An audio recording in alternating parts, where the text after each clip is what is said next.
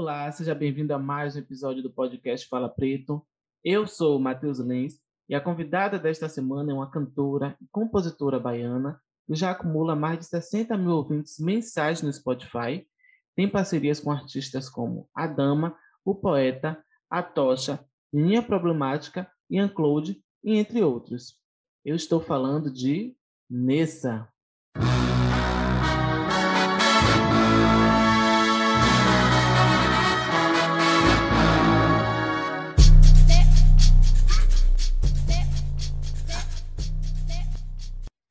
Nessa, seja bem-vindo ao podcast. É um imenso prazer ter essa conversa com você. Eu sou apaixonado pelas suas músicas. Eu fiz uma breve apresentação sobre você, mas nada melhor do que a própria pessoa se apresentar, né? Então, por favor, se apresente para a galera. Prazer é todo meu de estar aqui. Obrigada pelo convite, pelo espaço. Estou é, muito feliz. Parabéns pelo podcast. É, bom, eu sou Nessa, né? Vanessa Ribeiro, meu nome, na verdade, e meu nome artístico é Nessa. Eu sou cantora, compositora, designer e ilustradora. Moro aqui em Salvador, nascida e criada em Salvador.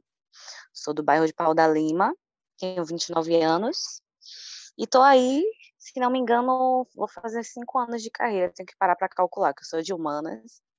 E aí eu comecei fazendo participações em samba, é, libriana, solteira, e é isso. Inicialmente, para a gente conhecer um pouco da artista que é Nessa, eu quero saber como a música entrou na sua vida. É algo que veio desde nova ou algo que foi sendo construído com o tempo? Então, é, assim, eu sempre tive a vivência na música por conta da minha família. É, nunca teve, nunca houve um cantor profissional na minha família, mas ah, as pessoas, minha avó, ela sempre tocou violão, fazia roda de com os meus parentes, assim, fazia roda na sala, ficava cantarolando. Ela toca violão, aprendeu basicamente sozinha. Até hoje, né, ela já tem, tipo, 80 e poucos anos, é, pega o violãozinho dela, fica tocando para uhum. se distrair. Meus tios, tem um tio que é tecladista, é, cantor, enfim, mas ninguém nunca levou para o lado profissional, assim. Então eu já cresci nesse meio e eu, né, fui, fui, pegando afinidade assim com a música, não sei o que, sempre escutei muita música é, de todos os tipos, assim. Meu pai ouvia muita música internacional, então eu aprendi a gostar um pouco de música internacional com ele. Na minha adolescência eu ouvia muito rock, que era daquela época do Orkut, né? Então a galera, a maioria dos jovens nessa época eram roqueiros, assim. Todo mundo teve essa fase. Então, é, todo mundo teve essa fase, né? Eu era bem gótica, andava toda de preto, no calor de Salvador. Mas, enfim. e aí, vestia mesmo o personagem, viu? Vestia o personagem. Mas, assim, eu era, mesmo assim, mesmo escutando muito rock, eu escutava de tudo. As escondidas, né? Ficava ouvindo meu pagodão escondida em casa, sai de bamba mas eu sempre tive muito contato com a música, assim, eh, eu sempre é, ouvi música para fazer as coisas que eu gosto de fazer, tipo, como eu sou ilustradora, então eu sempre que eu desenho, eu, que eu desenhava mais antigamente, agora eu tô mangueando, mas eu sempre ficava, eu colocava uma trilha sonora para me inspirar, sei lá, se eu estava desenhando alguma coisa de faroeste, aí eu botava um instrumental, sei lá, eu ficava viajando assim, sabe? Massa. Então, eu ouço de tudo, assim. Então, mas o contato profissional com a música é muito recente. Na verdade, essa ideia de ser cantora é muito recente. Eu, eu não sabia o que eu queria ser, na verdade, até os meus 16 anos eu ainda não fazia ideia do que eu queria ser, assim. Eu lembro que quando eu era criança, eu gostava muito de atuar na escola, nos teatrinhos, então eu achava que eu ia ser atriz, porque eu decorava os textos muito fácil e a, a professora sempre me botava o papel principal. Então eu achava que estava arrasando, eu já fui Emília, já fui narradora, já fui várias coisas na escola. E aí, só que aí eu, eu sempre gostei de desenhar, minha mãe também desenhava, é, painéis de aniversário, não sei o que. Meu primo desenhava, eu andava muito com meu primo. Então, eu acho, na, na minha cabeça, eu ia fazer alguma coisa relacionada a isso, talvez. Mas aí, quando eu cheguei na adolescência, eu meio que fiquei, assim, ainda na dúvida. Entrei no Cefet, que aí, do nada, eu já esqueci que eu queria desenhar. Eu queria agora ser alguma coisa... Qualquer coisa que eu entrasse no Cefet, eu estava aceitando. Eu só queria entrar. eu, eu lembro que eu me inscrevi para processos químicos, um negócio nada a ver comigo, assim, eu só queria passar no Cefet. Eu achava que aquilo que iria, que iria me dar dinheiro, graças a Deus eu não passei, tentei duas vezes, não passei, não era para ser. Hum. Então, quando eu cheguei, quando eu fiz 16 anos, eu concluí o ensino médio e entrei na universidade. Eu me inscrevi na UNEB, me inscrevi na UFBA também, para engenharia da computação, também não, não passei na UFBA, graças a Deus. Tirei uma boa nota do Enem, mas aí eu passei na UNEB em desenho industrial, que é o que eu sou formada, né? Eu sou formada em desenho industrial de projeto de produto. Não é nem a área de gráfico, assim. Eu que fui ousada e comecei a atuar na área de gráfico. Mas aí eu fazia faculdade, não sei o quê, e aí eu comecei a, a, a focar muito na coisa da ilustração. Eu, tipo assim, eu fiz estágio com um dos maiores ilustradores do país, fui para São Paulo, estava muito focada, muito focada, muito focada. Eu achava que, sei lá, meu sonho era trabalhar na Disney, assim, só para você ter uma ideia, eu era muito focada, eu queria chegar nesse lugar. Para tudo na minha vida eu sempre fui muito focada. Hum. Então, eu foquei nisso, aí eu estava planejando fazer intercâmbio, enfim, não deu certo. Nada da música entrar ainda na minha vida, eu nem cogitava. Só que aí aconteceram algumas coisas, né? Eu entrei muito cedo no mercado de trabalho, assim, eu comecei a trabalhar na TV Bahia, é, trabalhei cinco anos lá, e aí eu vi que o mercado era um pouco diferente, assim, sabe? Tipo, lidar com o cliente, essas coisas, assim, começou a me desmotivar. Sim. E aí eu peguei tendinite bem grave, assim, na mão. Aí, esse, eu acho que foi a chavinha que virou na minha cabeça, tipo, caralho, eu tenho que ter um plano B, porque eu já tô com essa tendinite aqui, esse negócio que o médico me botou um medo da porra, ele falou que talvez eu, sei lá, nem pudesse mais desenhar, aí aquilo ficou na minha cabeça, eu falei, pô, eu tenho que ter um plano B, porque eu já tô desmotivada com esse negócio, com essa profissão, que eu achava que era o que eu queria pra minha vida, eu já tô vendo que não é o que eu quero para o resto da minha vida. Eu não conseguia me ver assim, sei lá, com 50 anos trabalhando com aquilo, sabe? Lidando com cliente. E aí eu e todos os meus planos que eu tinha de ir para São Paulo, porque se eu quisesse ser alguma ilustradora muito grande, o primeiro passo era sair da Bahia. Eu ia ter que ir para São Paulo. E aquilo me dava uma preguiça pensar naquilo. Aí eu, ai não, vou ficar aqui mesmo, o que é que eu posso fazer? Enfim, aí, é, na verdade, depois desse pensamento, assim, as coisas foram acontecendo. Eu lembro Imagina. que eu fui num aniversário, foi uma coisa assim que era para ser mesmo. Eu fui num aniversário e aí eu tava nesse aniversário é, e aí no final de, dessa festa tinha um cara tocando violão lá aleatório. Aí ele olhou para mim e falou: "Vem aqui dar uma palhinha". Tipo, eu nunca troquei uma ideia com esse homem na minha vida. Ele nem sabia que eu gostava de cantar. Ninguém sabia da minha, da minha família. Ninguém, ninguém sabia que eu cantava assim. Eu cantava sozinha em casa, quando minha mãe aparecia, eu parava de cantar. Eu, sou, eu era muito tímida, extremamente tímida. E aí eu não sei o que, é que me deu, eu aceitei, aí eu sentei do lado dele, comecei a cantar, aí todo mundo ficou olhando assim, tipo, ninguém entendeu nada, eu do nada comecei a cantar. Aí quando, quando terminou essa festa, as pessoas falaram para mim que eu deveria olhar mais para isso, dar uma atenção a isso, que eu tinha uma voz comercial essa frase nunca saiu da minha cabeça. Assim. Você tem uma voz muito comercial, você tem que trabalhar isso, não sei o quê. Pronto, aquele aniversário foi a virada de chave da minha foi carreira. estopim, né? Eu, é, é, Tipo é assim, é eu nem pensava em ser cantora. Foi aquele aniversário que botou assim na minha cabeça. Talvez esse seja o plano B que você está procurando. Porque eu sempre fui muito musical, mas eu sempre fui muito tímida e talvez na minha cabeça aquilo não era para mim, entendeu? E quando eu tive essa aprovação de uma pessoa, de umas três pessoas, assim, que ouviram eu cantar, Aí eu falei, ah, não, talvez seja isso mesmo. Então eu precisei dessa aprovação, né? Eu não confiava em mim só, por mim, sozinha. Sim. Assim.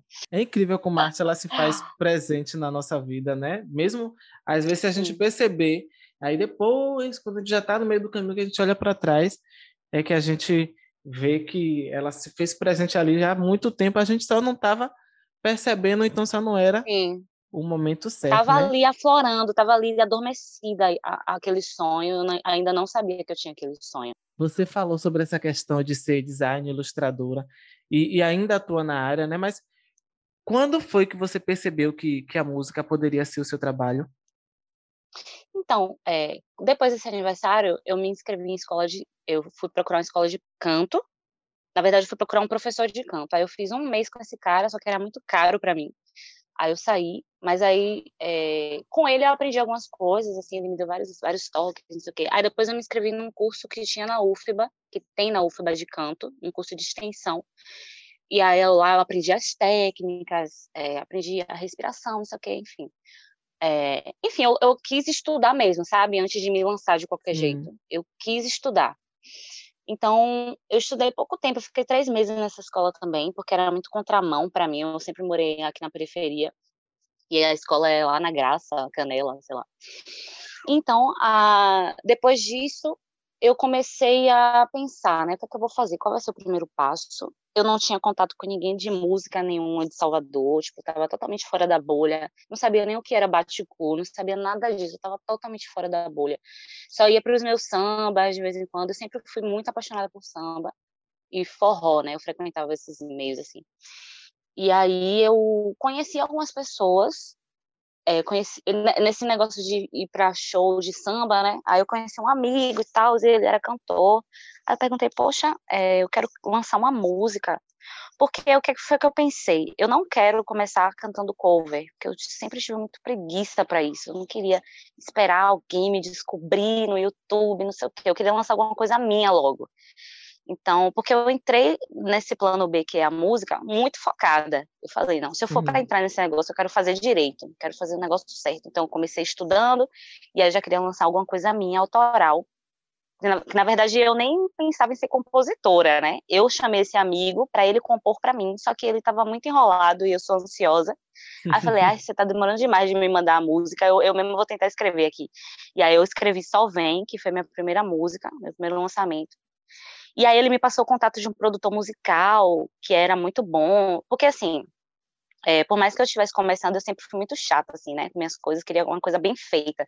Então eu queria o melhor produtor, claro que não era o melhor produtor, porque eu não tinha esse dinheiro para pagar, mas um produtor bom e tal. Assim.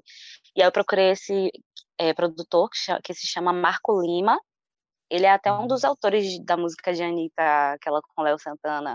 Mas ele já tocou com. É isso, ele já tocou com Márcio Vitor, não sei o quê. Aí ele produziu Salvem. É, eu não, nem sabia o que eu queria de estilo, assim, para essa música, eu só fui com a letra. E aí ele achou que poderia ser um reggaeton, enfim. Aí eu lancei a primeira música. É, eu, tava, eu tive uma crise de choro, eu lembro que tive, eu tive, eu tive uma crise de choro antes de lançar o clipe, né? Que eu lancei a música com o clipe porque eu, eu sempre fui muito tímida e ninguém do meu ciclo sabia que eu estava querendo virar cantora, nem minha família, ninguém, ninguém, amigos, nada. E eu falei, caralho, que loucura que eu tô fazendo, velho. Eu vou ser muito julgada. Eu tinha muito medo do que as pessoas iriam falar, sei lá. Ai, que é essa? Do nada essa menina dizendo que é cantora agora, sabe? É Sim. É um medo que eu acho que todo cantor passa, todo cantor ou cantora passa no início de carreira, assim. É o primeiro lançamento, o que as pessoas vão pensar. Mas aí eu acho que eu dei muita sorte. Esse lançamento eu tive até polêmica envolvida com esse lançamento. Porque Sério? quando eu lancei essa música, é, e foi o que me deu visualizações pra caramba em cima desse clipe, foram, foi essa polêmica, que foi uma polêmica é, que Tiaguinho lançou uma música com Ludmilla depois, com o mesmo nome e com a mesma estética o clipe. E aí tinha uma comunidade no, no Facebook chamada LDRV, Sim. E minha irmã postou, minha irmã postou meu clipe lá, e aí o povo começou a comparar e aí criou-se uma polêmica e eu querendo ficar de fora, né? Que, ai meu Deus, vou começar a minha carreira já me queimando com Ludmilla e me queimando com o Thiaguinho. Eu, eu, eu, quis ficar de fora da treta, mas, tipo, eles fomentaram a, a treta lá e teve um monte de visualização no meu canal. E aí um monte de gente começou a me seguir, velho, tipo, no meu primeiro lançamento. Aí é, as pessoas prestaram atenção nessa música, né? Falaram, ó, oh, essa música é boa, não sei o quê. E aí eu já ganhei uns admiradores ali. Eu não vou ficar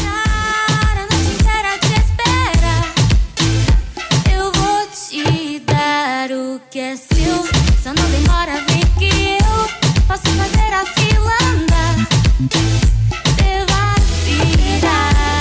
Eu quero te pegar a noite inteira, te mostrar o que você faz. Só vem, só vem, só vem, só vem. E aí, depois Demais. desse lançamento, depois desse lançamento, é, surgiu uma oportunidade de eu cantar numa banda de samba. A banda veio pronta para mim, eu só seria vocalista. Eu não sei se eu, eu não sei se eu contei aqui agora, mas eu comecei cantando em banda de samba, fazendo Sim. participações, na verdade.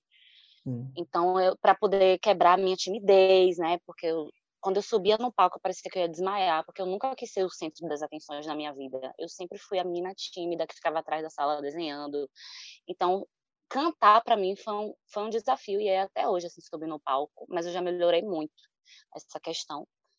E aí eu fazia isso, esse exercício, assim, né? Eu ia num samba, pedia para dar uma canja, para quebrar essa timidez, aqui, e aí foi dando certo. Porque eu não tinha como ter experiência de palco, né? Eu não, tinha, não fazia show, não fazia nada. E aí hum. surgiu essa oportunidade dessa banda de samba, e eu recusei, porque eu estava tão focada no que eu estava querendo, assim, porque eu não queria cantar samba, apesar de amar, não queria cantar axé, não queria cantar o que as pessoas estavam esperando de mim, uma mulher preta da Bahia.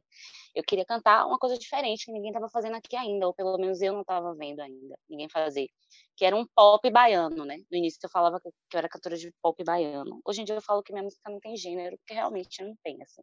Realmente é uma coisa que, que não deixa ninguém parado. Você tem já um repertório de música. Eu conheci Só Vem, e aí quando eu vi Lu aquele clipe com Lumonte, eu falei, meu Deus, que música viciante, não sai da é, cabeça. No início, tipo assim, eu, eu, eu fui atrás do Bus TV, que tinha negócio de Bus TV, Sim. que passava os clipes nos ônibus, muita gente me conheceu através disso, que passava, ficava passando meu clipe assim no ônibus, sem áudio, nem nada, né? Aí no final do clipe acho que aparecia meu nome, aí a galera ia atrás de mim. Nininha Problemática me conheceu assim. Hoje ela é meu, um dos meus melhores amigos, é, é Digo, que faz Sim, Nininha Problemática. É, realmente então, é, não, é. Não, é, não é nada em vão, velho. A gente percebe não. assim, sua carreira não. Foram acontecendo as coisas. Não é. é nada em vão. Sobre essas questões do ritmo, eu percebo que em todas as suas músicas tem um ritmo, tem um, uma coisa que, assim, você pega todas as músicas de Nessa, são músicas diferentes, mas que tem uma coisa igual e que, tipo, não deixa ninguém parado, né? E aí você falou é um pago pop, eu chamo de pago trap, mas assim, por que você escolheu ter esse estilo único? Porque você poderia escolher vários estilos, né? Como você mesmo disse, você começou no samba, você poderia cantar Sim. rock, mas por que você escolheu esse estilo em específico? Pagotrap, pagopop, como como queiram chamar? Então, eu não chamo, eu não chamo de pagopop, né? Eu, tipo assim, eu tenho algumas músicas que são pagotrap, mas eu não me coloco em nenhuma caixinha. Eu lanço, assim, minhas músicas são uma mistura. Eu tenho músicas que eu lancei, inclusive, com Cronista do Humor, que não tem nenhuma influência do pagodão. Tenho muita coisa para lançar ainda que a galera, tipo, nem espera, assim, que são ritmos... A maioria são músicas dançantes, mas que foge, né, dessa coisa do de ser a mesma coisa que eu tenho lançado agora, que é a mistura com o pagodão. O pagodão é uma grande influência na minha música, nas, nos lançamentos que eu fiz até hoje, mas não é só o que eu faço. É, tem músicas românticas também. Enfim, eu quero muito explorar meus outros lados, assim. Uhum. Então, é, eu, escolhi, eu escolhi essa coisa desse pop, assim, né, baiano, vamos chamar assim, só para não dizer que é música sem gênero, porque traz justamente essa liberdade que eu gosto, porque eu sou uma pessoa que ouço de tudo, assim. Até hoje eu escuto muito rock, forró, música clássica, o que tiver, assim, depende muito do meu humor.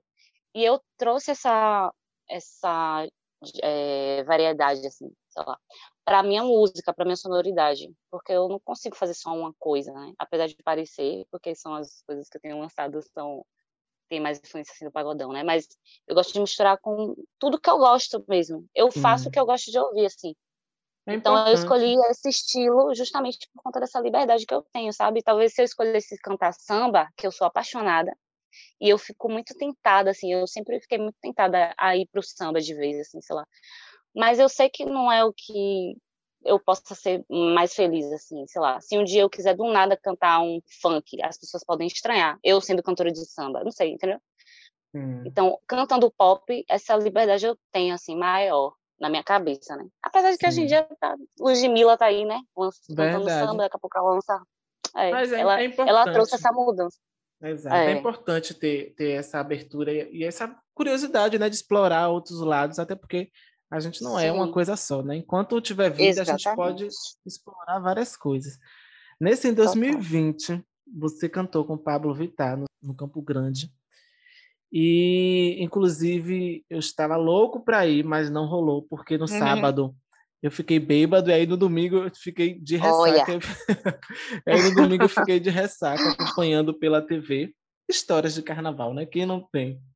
Mas uhum. como foi para você puxar um trio, né? E agora você falando que no início da sua carreira você é um pouco tímida e tem perdido, tem perdido isso aos poucos. Como é a sensação de dividir o espaço com Pablo Vittar e comandar uma multidão de lá de cima? Rapaz, eu vou te falar que, de verdade, você falando, toda vez que alguém toca nesse assunto, cai a ficha. Caralho, eu, toquei, eu cantei com Pablo Vittar, porque eu ainda não acredito, assim, sei lá.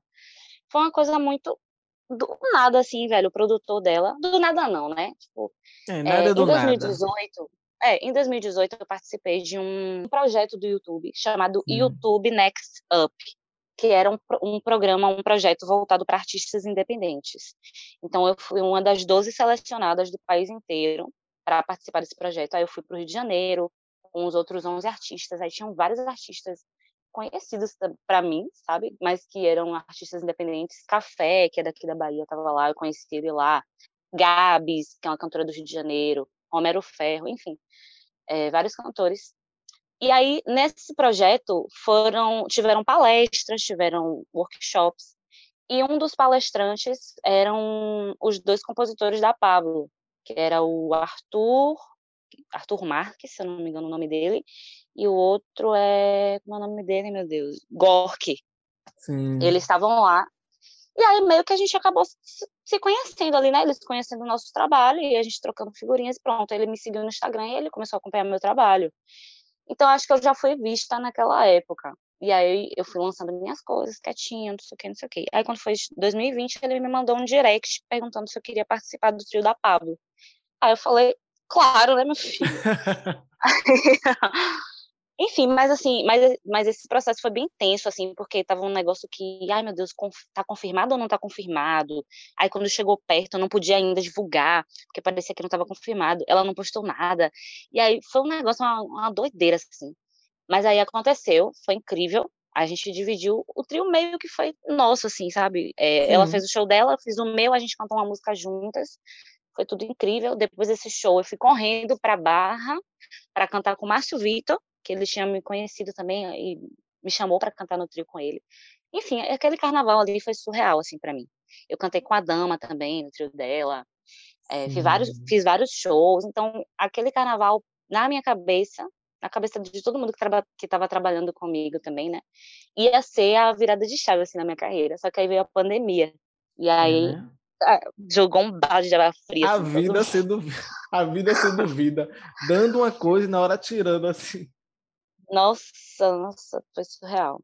Falando em parcerias, falando em parcerias, você tem canções com vários nomes da cena soteropolitana. Você já gravou com a Dama, o Poeta, a Tocha.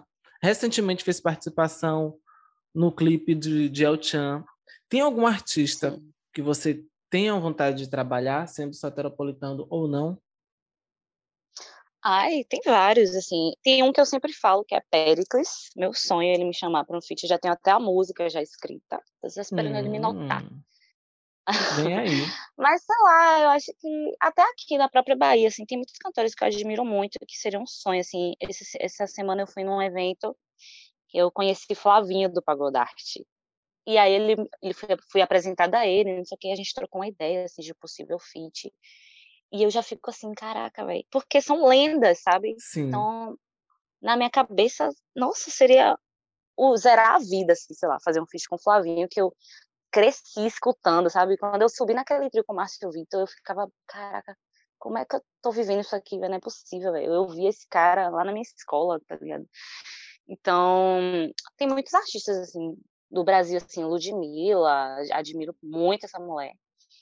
Porra, se a Anitta me chamar também, porra, vou ficar feliz. Enfim. É tão bom ver nossos sonhos sendo, sendo realizados, é. né? É massa. É.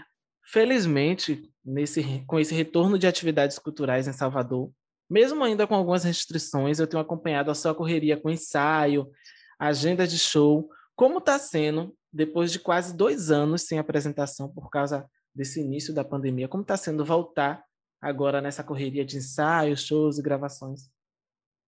Ah, eu tô amando, assim. Eu até postei no Twitter hoje, mas eu acho que eu apaguei, porque eu sou dessas que eu posto as coisas e apago. que eu postei que eu tava. que essa rotina tava me deixando com ansiedade, por quê? Porque durante a semana, nos dias de semana, eu não faço essas coisas, só o fim de semana, né, que tem show. E aí, porque eu queria estar vivendo isso todos os dias, porque eu amo muito fazer isso. Eu amo subir no palco.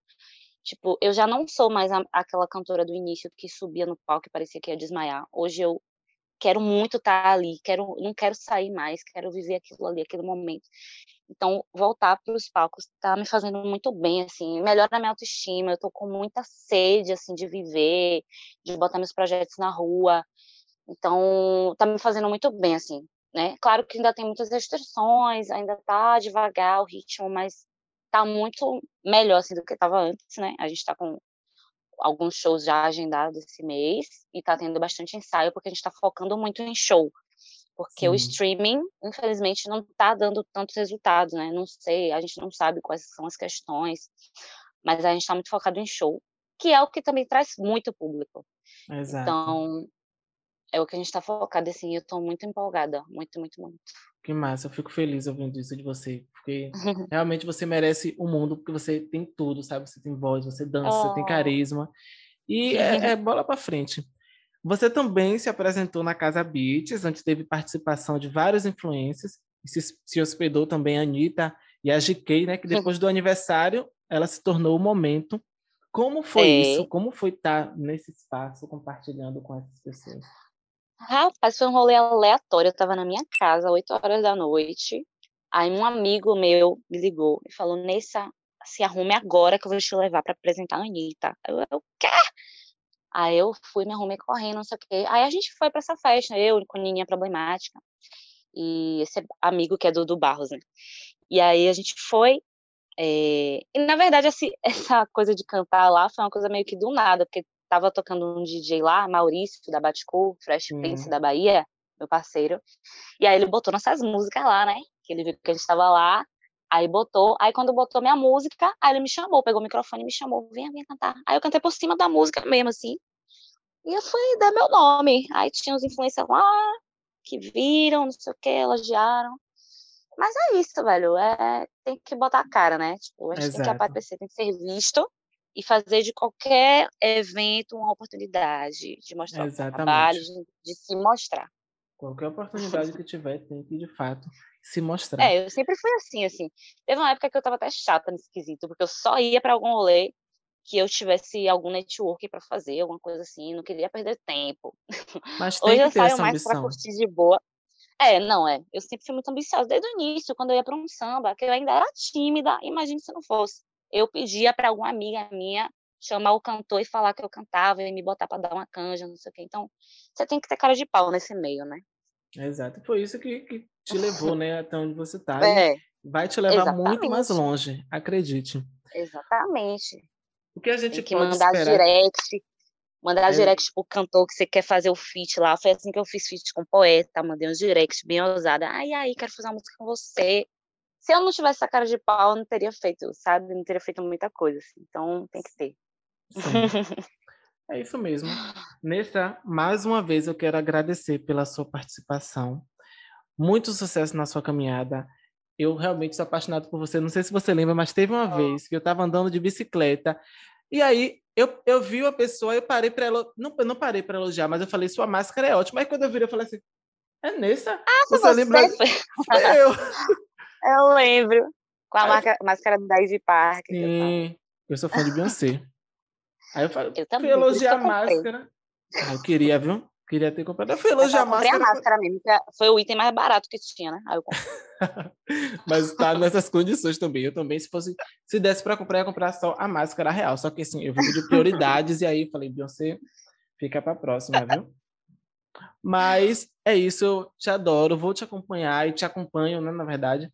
Quero muito ir para um show seu, porque eu ainda não fui para um show. Eu te encontrei. A última oh, vez que eu te vi foi na, foi na Baticu do Curuzu. Você estava contigo.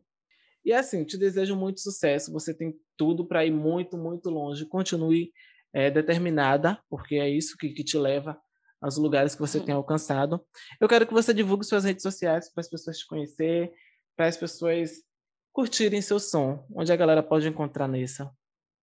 Eu que agradeço o espaço por estar aqui. É, parabéns pelo, pelo seu espaço, pelo podcast, por dar espaço para os cantores né, dessa nova cena. Tem muita gente muito talentosa que precisa só de espaço e de visibilidade. É, quem quiser acompanhar meu trabalho, segue nas redes sociais, arroba Nessa, no YouTube, Nessa, com acento circunflexo. E vão lá ouvir, vão acompanhar, tem muita coisa para sair. Vão nos meus shows, que eu estou me empenhando muito para fazer um show muito bom, assim, para essa cena, para aqui para Bahia e quem sabe levar para o Brasil afora, né? E é isso, obrigada, viu? Estou feliz pelo convite. Nada, eu que agradeço. Você que está escutando, siga também o podcast no Instagram, é Fala Preto Podcast. E na próxima semana tem mais uma entrevista aqui no Fala Preto. Obrigado a quem ficou até o final e até a próxima semana.